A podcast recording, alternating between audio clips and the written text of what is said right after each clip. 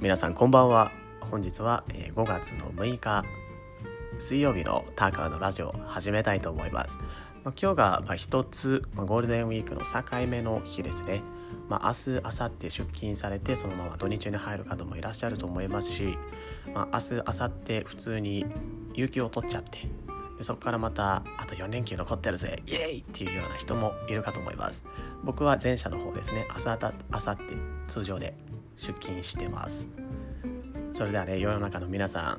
んぜひ働いてる方もまた休日を楽しんでる方も素敵な日々を過ごしていきましょう。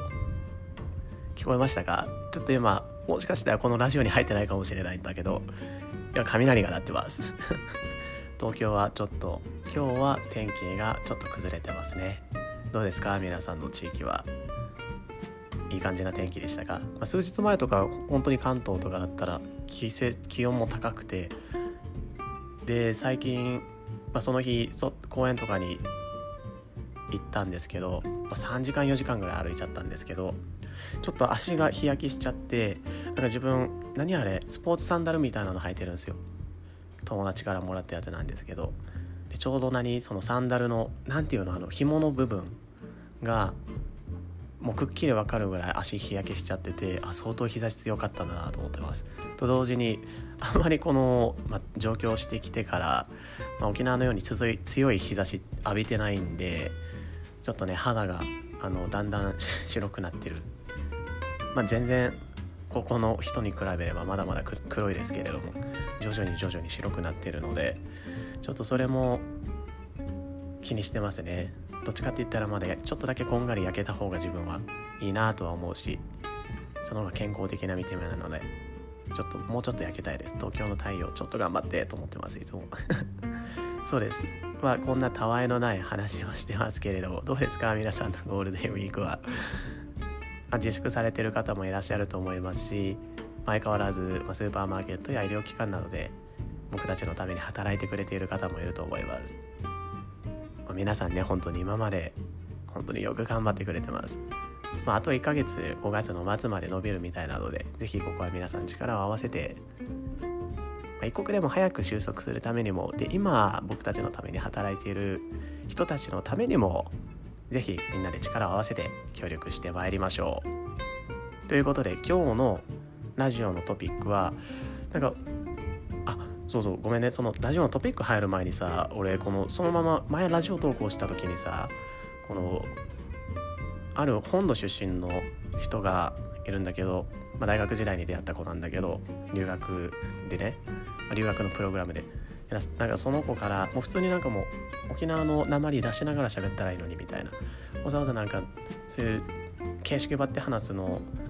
なんかターカーらしくないんじゃないみたいに言われたんだけど、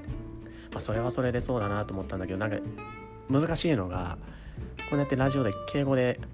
話してるわけなんですけれどもちょっとだけ敬語になったら難しい部分もあるんですよね。だから沖縄なまりが出せないというか。なので今日はちょっと敬語でいかに沖縄なまり、まあ、自然な自分の話し方でいかにこう敬語で標準語にならないようにっていうのを試しながらちょっと話すのでもしかしたらアクセントとか沖縄の人からしても本土の人からしてもめっちゃおかしいというところがあるかもしれないんですが少々お付き合いくださいませ。一応実験で試してます。聞こえます？ゴロゴロ鳴ってるよ。雷怖いね。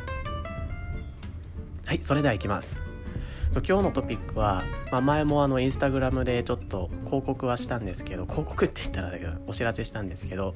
ちょうど自分このゴールデンウィーク入る前にこの社内の何て言うんだろう社内でキャリアアップできるんですよいろいろなポジションに、まあ、世界的に展開している企業でもあるので世界中のいろんなポジションに応募できるんですね。でその応募する段階で、まあ、面接というのがあるんですけれどもその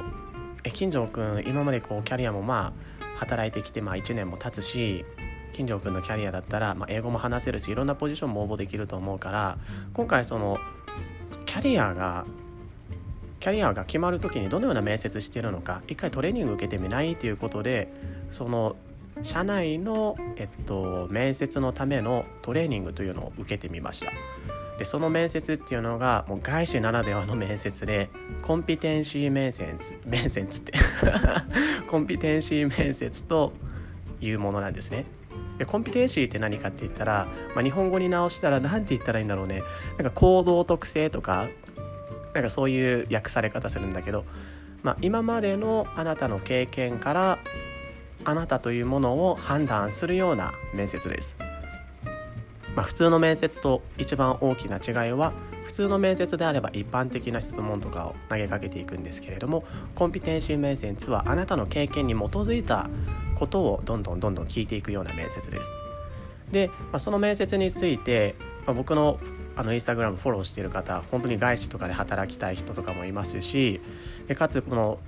必ずこの転職とか希望されている方っていうのはコンピテンシー面接ってまた言っちゃってコンピテンシー面接って。コンピテンシー面接必ずやるんですね。そうそうそう。なのでぜひ僕がそこのコンピテンシー面接を受けた時に、まあ、学んだことっていうのをシェアしたいと思います。それではしばらくお付き合いくださいませ。ちょっとね雨がねひどくなってきたのでもしかしたら雨のパタパタパタっていう音が入るかもしれないけどまあそれはいい BGM として聞いていきましょう。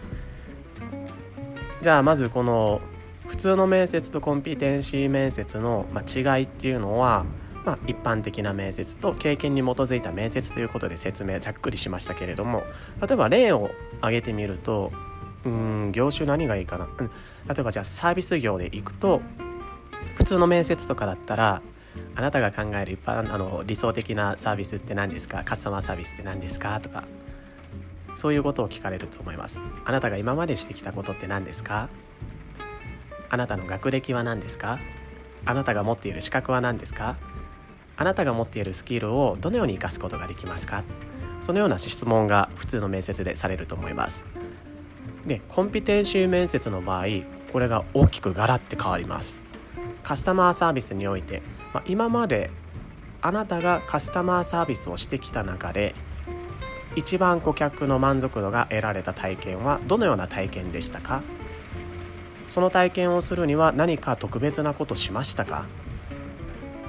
それはどういった過程で生まれたんですか？どのようなシチュエーションでしたか？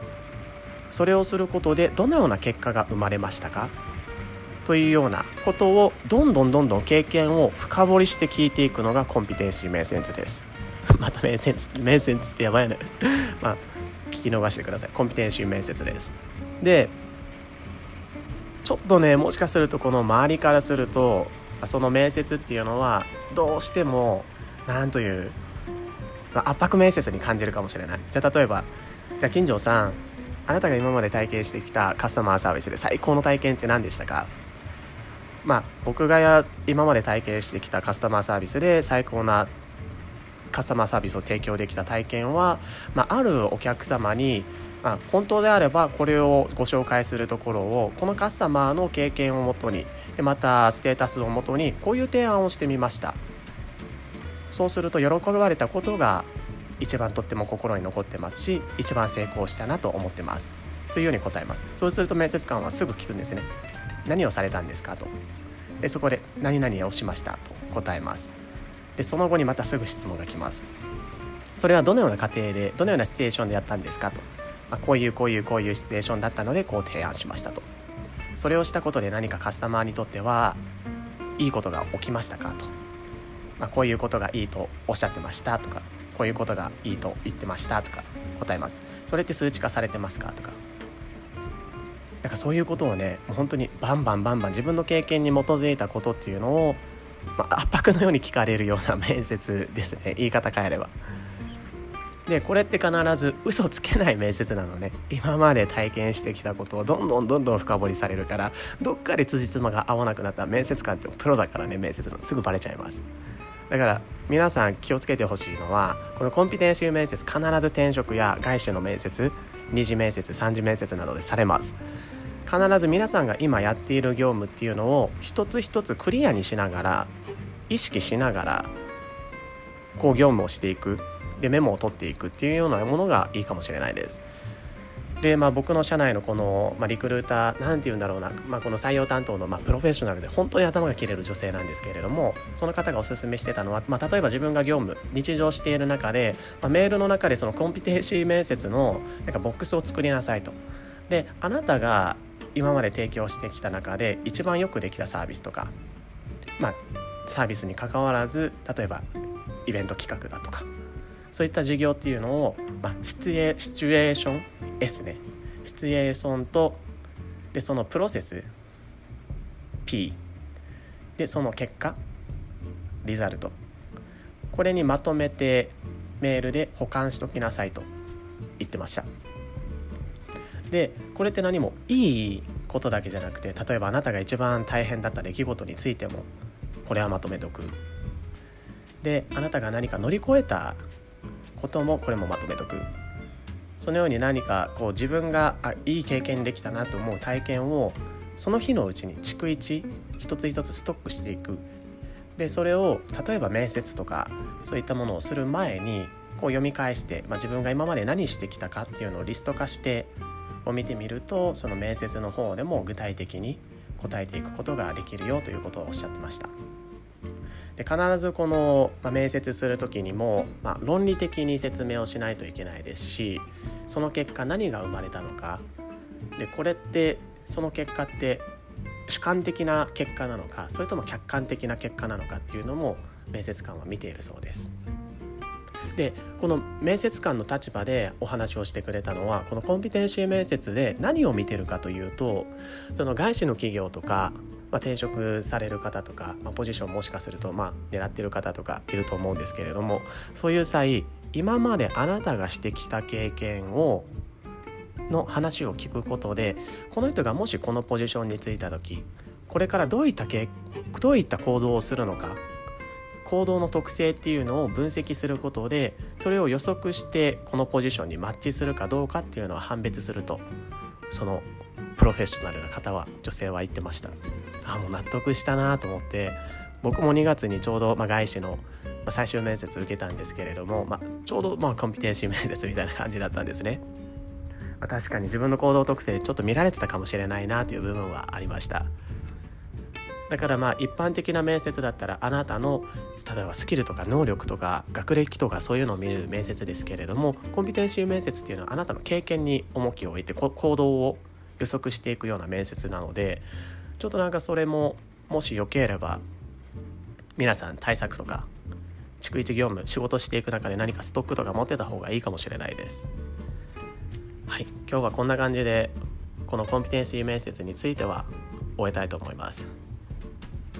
まあ何かもし何かもっと聞きたいこととかあれば全然いつでもおっしゃってください。ちょうど僕もその人から、まあ、社内用のあの資料にはなるけど、まあ、データはもらったのでちょっとそれは外部の人にはもうごめんなさいだけど見せることができないんですけれども、まあ、その資料をもとに僕も説明はしたいと思うので本当に何かあればいつでもお電話してください。ダイレクトメッセージでもいいので飛ばしてください。是非お手伝いさせてくださいませ。はい。でまあ後半後半って言ってもまあ最後のパートだけど僕最近この今インスタグラムにこの 小学校、まあ、幼稚園から小学校時代に聴いてた曲をポンポンポンってたまに上げてるんですよね。まあ今日と昨日は上げてないけどそれまでゴールデンウィーク入ってから毎日上げてました。で相当なんか自分が聴いてた曲ってなんかマセガキだったなと思って、まあ、その影響は2個上の兄なんですけど。まあ、兄がいたのでね。その影響でいろんな曲聴いてました。だって小学校2年生の時にさ鬼塚千尋とか聴いてたんだよ。結構ませてんと思って。三木道山とかさ。そうなんです。で、まあ、僕がこのその懐かしい時代を、ま、振り返ってみてめっちゃ好きだなっていう曲ベスト3をちょっと今日紹介したいと思います。まずベスト3はこれちょっとねまあ小学生じゃないかもしれない。中学校ぐらいかもしれないけど3位は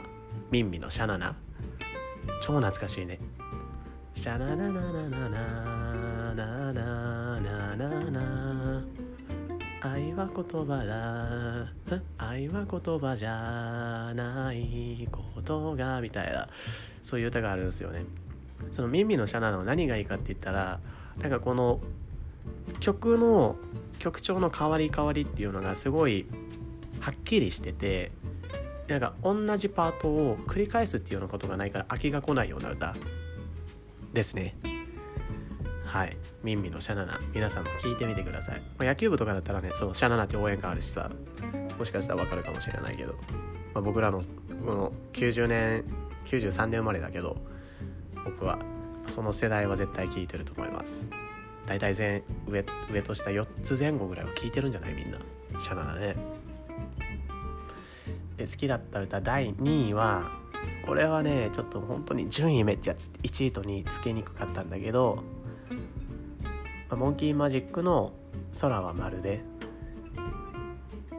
超大好き。なんかね個人的にも全然今も聴くからなんかまあセガキ時代の懐かしい歌ってわけじゃないけど、まあ、その時にこのリリースされてる曲としては、まあ、本当に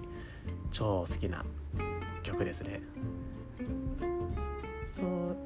やばい今ちょっと音程だそうあれ？空はまるで君あれ？ちょっとね音程外してます。空はまるで君のようにが。ですね。こんな感じの歌。絶対聞いたことあると思います。なんかここ聞いてたらね心が晴れやかになるしパーってもう心が青空になります。何言ってんだか本当で第1位は三木道山のもうライフタイムリスペクトですよね。もうあんな恋がしたい。歌詞やばいよみんな。聞いてみてマジ。一生一緒にいてくれやっていう一番有名なフレーズもあるんですけど一つ一つの始まりから終わりの歌詞が超あいい人だな。こんな恋愛したいなって思えるような歌詞です。懐かしいですね。ずっとあれ多分小学校2年生ぐらいじゃないかな僕が。めっちゃ流行ってた歌だからめっちゃ覚えてます。今日はこの3曲を紹介して終えたいと思います。今日のラジオもね相変わらずねカミカミだしコンピテンシーメンセンツとか言っちゃうし。で多分ねなんか音も悪いと思います。ちょっと自分携帯今持ちながら話してるので音が聞こえたり聞こえなかったりするかもしれないですけどまあお送りさせていただきました。では皆さんゴールデンウィークもう終盤に入ってますけれどもどうぞお体にはお気をつけてこれからも、まあ、休む人は休んでお仕事する人は頑張ってください。でねコロナが一国でもまあ早く収束してほしいなとは思うけれどもまあなんか完全に収束していくっていうようなことは多分ないと思うので、ま、これからコロナが多分インフルみたいになるのかな、まあ、当たり前の病気みたいにはなっていくと思うんですけれども、まあ、皆さんも、まコロナウイルスをきっかけにいろいろこれからのこととか考えるいい時間にしていただければなと有効活用していただければなとは思います。それでは皆さん今日ご清聴いただきましてどうもありがとうございました。今日はコンピテンシー面接面接についてお話をさせていただきました。ではまたいつか更新いたします。不定期開催なので。それではまたさようなら。